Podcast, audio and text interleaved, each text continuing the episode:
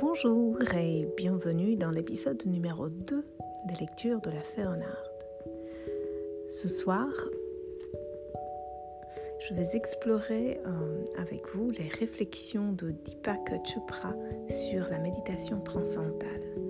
Si vous n'avez jamais entendu parler de Deepak Chopra, il s'agit d'un auteur de best-sellers parmi lesquels le livre des coïncidences, les lois, les sept lois spirituelles du succès et encore sans âge, en esprit immortel. Et il s'inspire de la sagesse des Védas et des découvertes scientifiques. Il est aussi directeur d'un centre de médecine indienne et d'une fondation pour la paix, et il enseigne partout dans le monde les clés d'une vie réussie. Et si vous n'avez jamais entendu parler de la méditation transcendantale, euh, alors ce sera peut-être l'occasion d'en apprendre un petit peu plus ce soir. Quant à moi, l'affaire Je dois vous avouer que ce fut euh, le cadeau d'anniversaire euh, cette année, il y a seulement un mois. Je me suis offert une initiation à la méditation transcendantale. Et donc, en ce moment, c'est sûr, je suis un petit peu intéressée à explorer un petit peu plus le sujet. Donc, bienvenue dans cette exploration à mes côtés.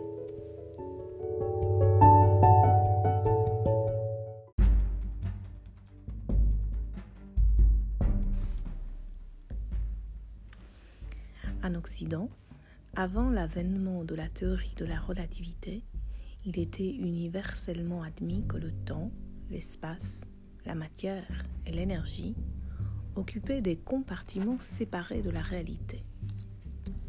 Nos sens considèrent qu'un arbre est totalement différent d'un faisceau lumineux ou d'une étincelle d'électricité.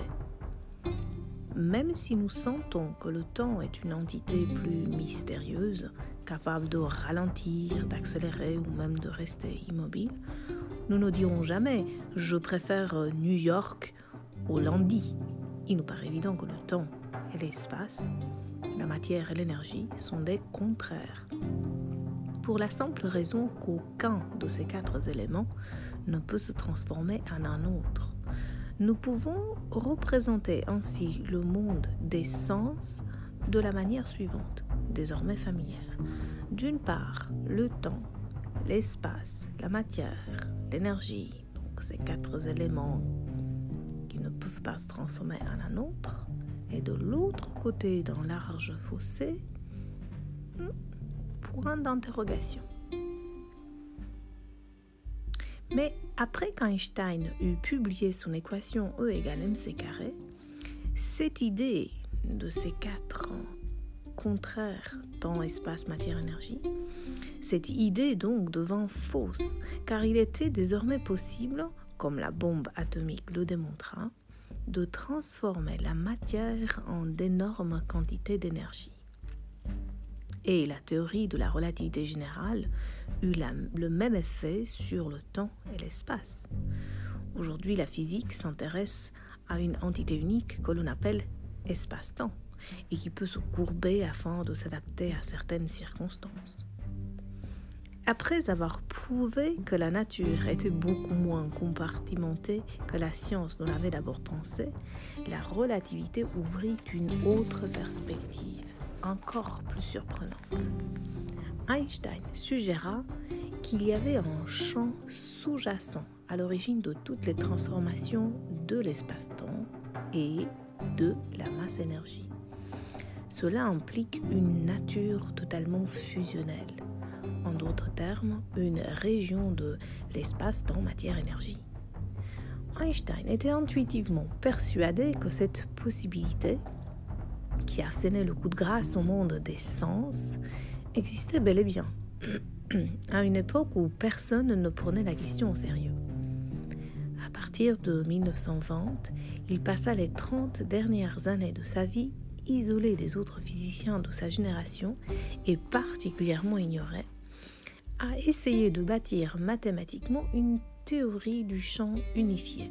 Sa théorie unirait toutes les forces fondamentales de la création et parviendrait à expliquer l'univers comme un tout indivisible, fait non pas de quatre compartiments, mais d'un seul. Unifié en physique signifie prouver que deux choses apparemment totalement différentes peuvent se transformer l'une en l'autre à un niveau plus profond de la nature. Le photon et l'onde lumineuse en sont des exemples typiques.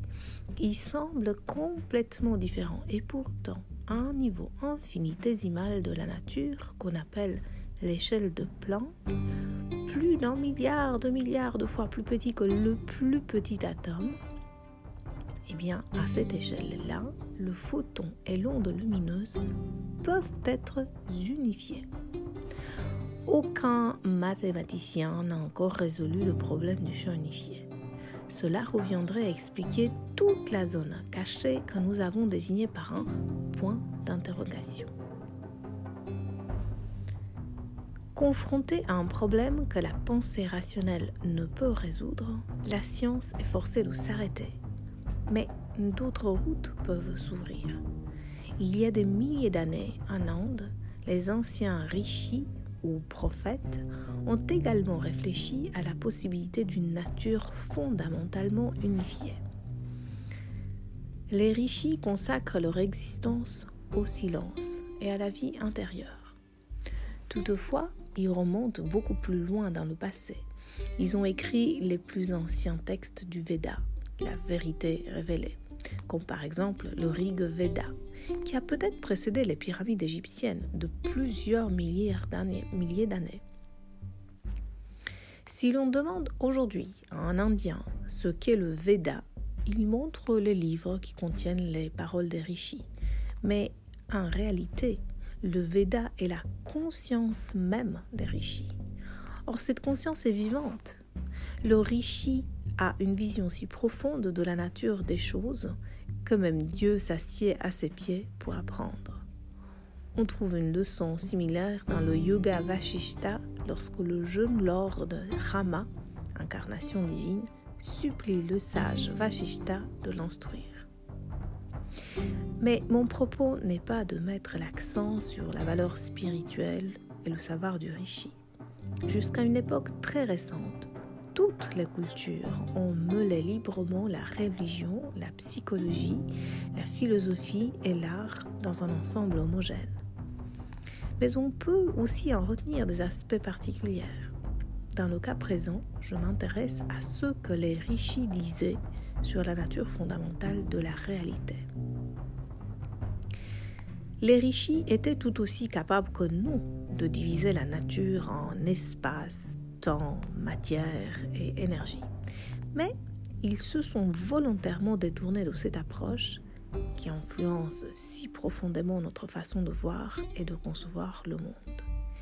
Ils ont préféré résoudre le problème de la manière la plus pratique qui soit.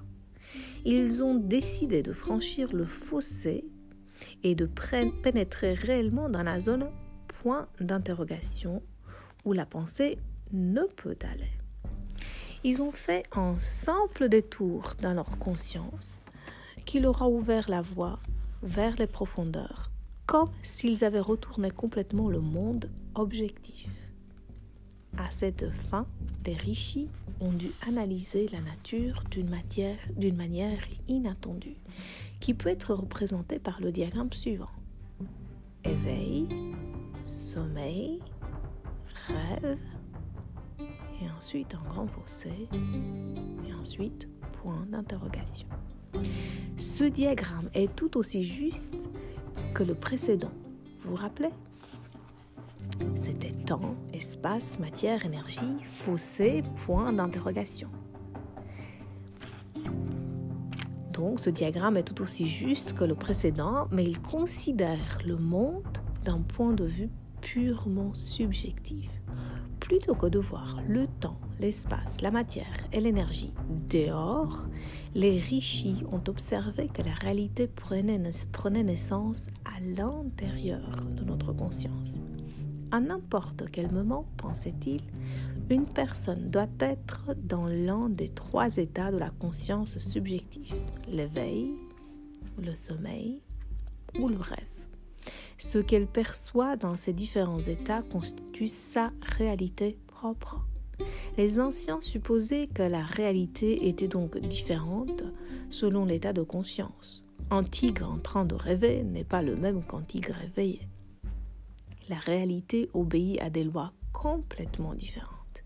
De la même manière, le sommeil est soumis à des lois qui, bien qu'en connues de l'esprit conscient, sont distinctes de celles de l'état d'éveil et du rêve. Les rishis allèrent plus loin et découvrirent qu'entre chacun de ces états existait un intervalle qui agissait comme un pivot lorsqu'une réalité se transformait en une autre. Par exemple, juste avant de s'endormir, l'esprit quitte progressivement l'état de veille et devient insensible au monde éveillé. Or, entre ce repli de l'esprit et le moment où il sombre vraiment dans le sommeil, un fossé imperceptible s'ouvre, semblable à l'intervalle qui surgit entre chaque pensée. Il ressemble à une petite fenêtre donnant sur le champ situé au-delà de l'éveil et du sommeil. Cette prise de conscience offrait à l'homme la possibilité de s'affranchir de ses cinq sens et de franchir le fossé quantique. Partant du principe que l'Occident est matérialiste et l'Orient mystique, il est passionnant de constater que les rishis se livraient plus volontiers à l'expérimentation directe que n'importe quel physicien quantique. Leur approche subjective fut appelée yoga, mot sanskrit qui signifie union. Du fait que les deux approches recherchent l'unité originelle de la nature, on voit immédiatement la similitude entre le yoga et la quête par Einstein d'une théorie du champ unifié. La différence principale entre les deux approches est que, n'étant pas des théoriciens, les rishis pensaient que le champ unifié existait dans le monde réel. C'était une expérience et non pas seulement une construction mentale. Selon eux, le champ unifié n'était rien d'autre qu'un état de conscience différent. Ils l'appelèrent simplement Turiya, qui signifie le quatrième, pour bien montrer qu'il ne faisait pas partie des trois états d'éveil, de sommeil et de rêve. Ils le nommèrent également Parama, qui signifie au-delà, car il transcende la réalité quotidienne. Mais comment un quatrième état pouvait-il exister? La réponse était double. Premièrement, les prophètes disaient que le quatrième état existait partout, mais occulté par les trois autres, comme par un écran. Certains textes anciens disent que le quatrième état a été mélangé aux trois autres comme le lait se mélange à l'eau, et que le trouver est tout aussi difficile que de séparer le lait de l'eau. Hmm? Je dois faire une petite pause pour vous raconter quelque chose. Comme je l'ai dit au début, j'ai fait mon initiation à la méditation transcendantale il y a à peine trois semaines et quelques jours. Et oui, on, lors de cette initiation, on nous a expliqué beaucoup de choses, dont ces trois états de conscience et suite à la méditation constante, euh, notre capacité de rentrer en contact avec, avec cette quatrième forme de conscience. Et euh, on, est encouragé à, à quelque part raconter ou décrire, se raconter à soi-même en tout cas, euh, ce qu'on ressent pendant une méditation, une séance de méditation. Et euh, pour ma part, j'étais un peu surprise de voir comment ma méditation personnelle évolue. Car au départ, hein, il me semblait pouvoir assez rapidement faire abstraction des pensées et puis arriver dans une zone de silence très agréable et très profonde. Et plus je pratiquais cette méditation, il faut quand même la faire deux fois par jour pendant 20 minutes. Donc plus je la pratiquais et moins bien, entre guillemets, j'y arrivais. Et l'image qui me venait à l'esprit, c'était exactement celle que ce texte décrit. Ça me fait rigoler d'ailleurs. Euh, j'avais l'impression que je rentrais dans une eau euh, où au début, mes pensées s'agglutinaient à la surface, cette espèce d'écran euh, de la réalité du quatrième état de conscience, et que j'arrivais en plongeant lors de la méditation à, toucher le fond, c'est-à-dire le, quatrième état de conscience. Mais plus je méditais et plus je n'arrivais plus à distinguer euh, le fond de l'eau qui était au-dessus. Et je disais, c'est comme si, euh, à force de brasser le sable sur le fond, ben, j'ai créé un océan euh, comme du lait. il n'y a plus une couche compacte en haut et puis une autre éclair en dessous et puis ensuite le fond où, j'atterris pendant ma méditation. Maintenant je médite, je vais toujours au fond, mais l'eau, bah, c'est du lait. Voilà. je ferme ma parenthèse et je reviens à la lecture. Donc, certains textes anciens disent que le quatrième état a été mélangé aux trois autres comme le lait se mélange à l'eau et que le trouver est tout aussi difficile que de séparer le lait de l'eau. Deuxièmement, donc c'est la réponse double des rishis quant au fait que le quatrième état de conscience pouvait exister. Donc, deuxièmement, il disait que l'esprit ne pouvait atteindre ce quatrième état qu'en dépassant les limites de son activité normale, par une technique de méditation particulière. Le mot rishi signifie qu'une personne a appris à accéder comme elle veut au quatrième état et à observer ce qui s'y passe. Cette aptitude ne relève pas de la pensée au sens où nous l'entendons. Le phénomène tout entier est une expérience immédiate, comme le fait de reconnaître un parfum de lilas ou la voix d'un ami. Il est immédiat, non verbal, et contrairement au parfum de la fleur, il change sans cesse.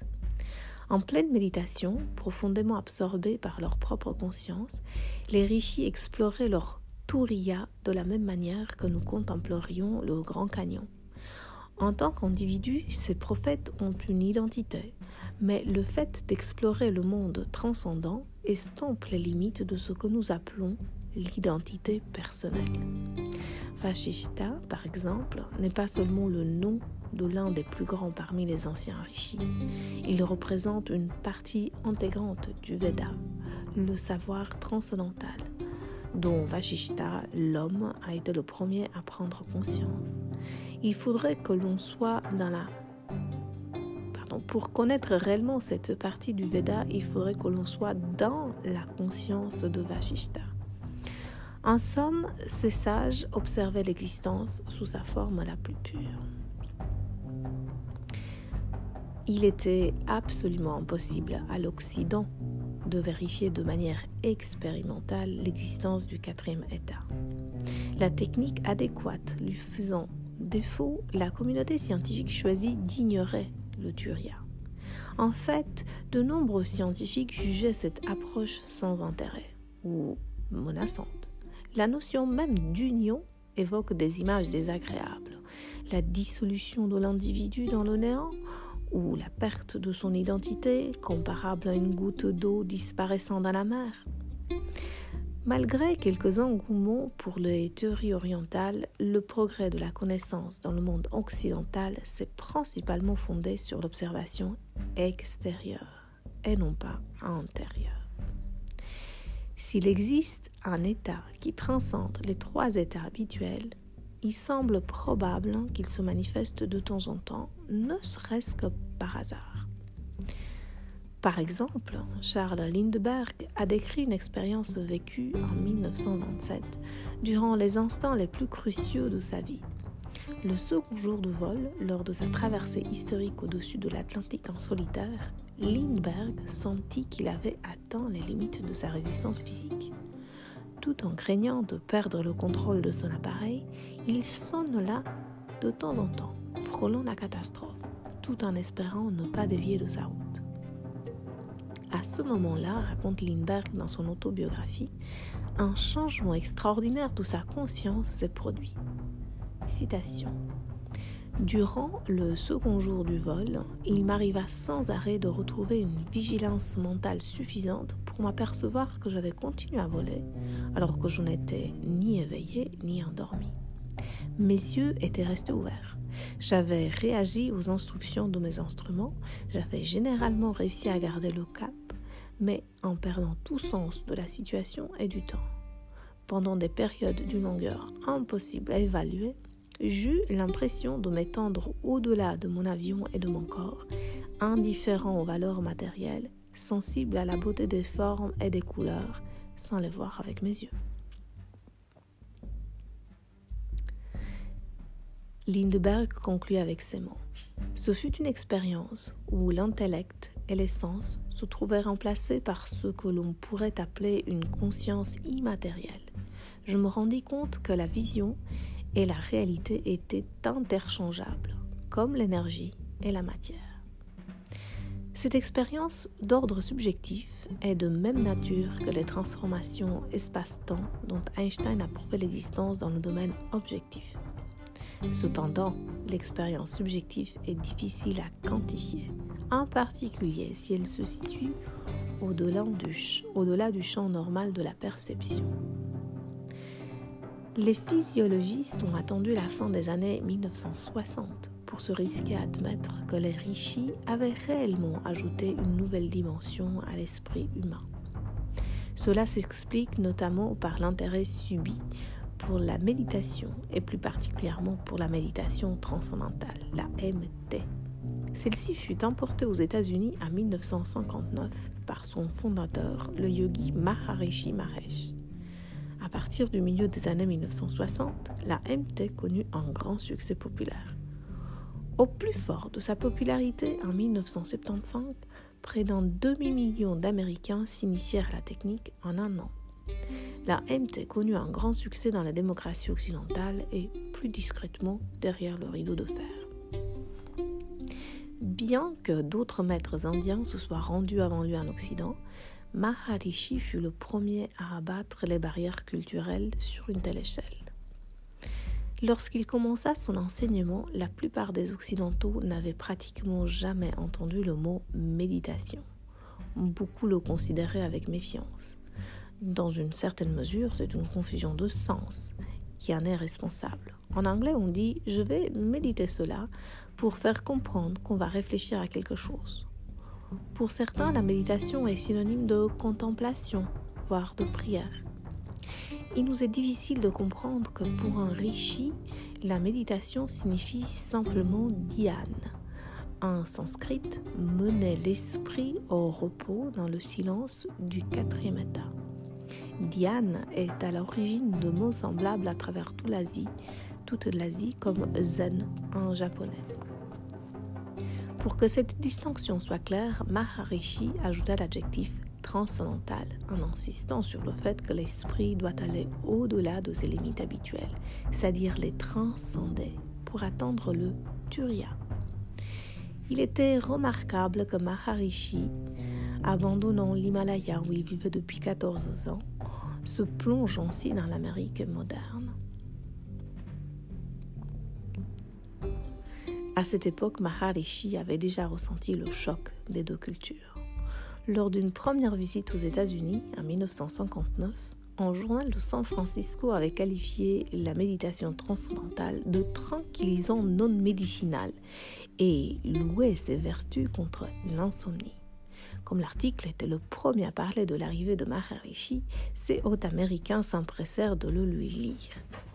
On le lui lut à voix haute et on attendit sa réaction.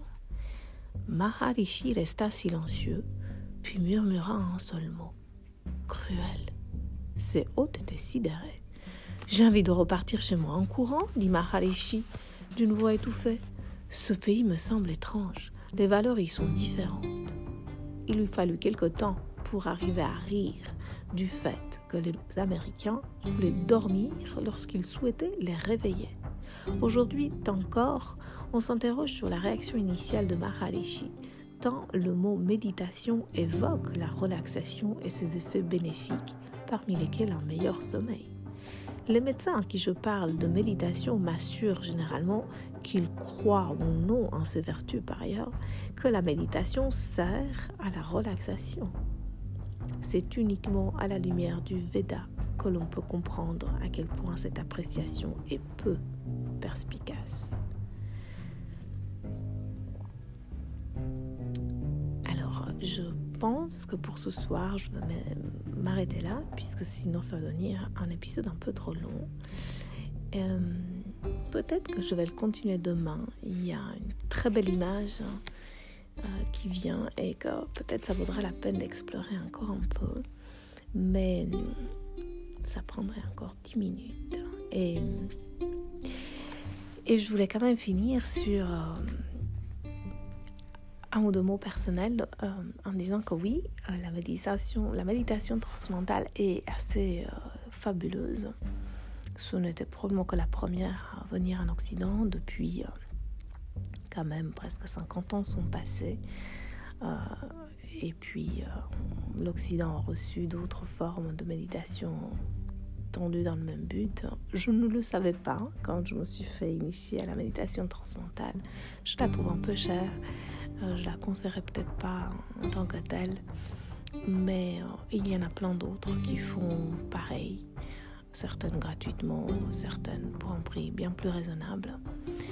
Mais de mon expérience personnelle, toute petite, à peine trois semaines, je peux vous dire qu'elle est absolument éblouissante. J'ai, j'ai vraiment euh, ressenti bien plus qu'une simple relaxation, bien que la relaxation est profonde et quasi instantanée. Mais c'est autre chose qui se passe et c'est un vrai bonheur de explorer à la fois à travers des lectures comme celle de ce livre et à travers la pratique elle-même de la méditation. Voilà, ça sera donc tout pour euh, ce soir. C'est minuit passé, en tout cas au moment où j'enregistre. C'est d'ailleurs bientôt une heure du matin. Il semblerait que c'est une habitude que je publie bien après une heure. J'espère trouver mon public quand même. Sur ce, passez une très bonne nuit. Et à demain.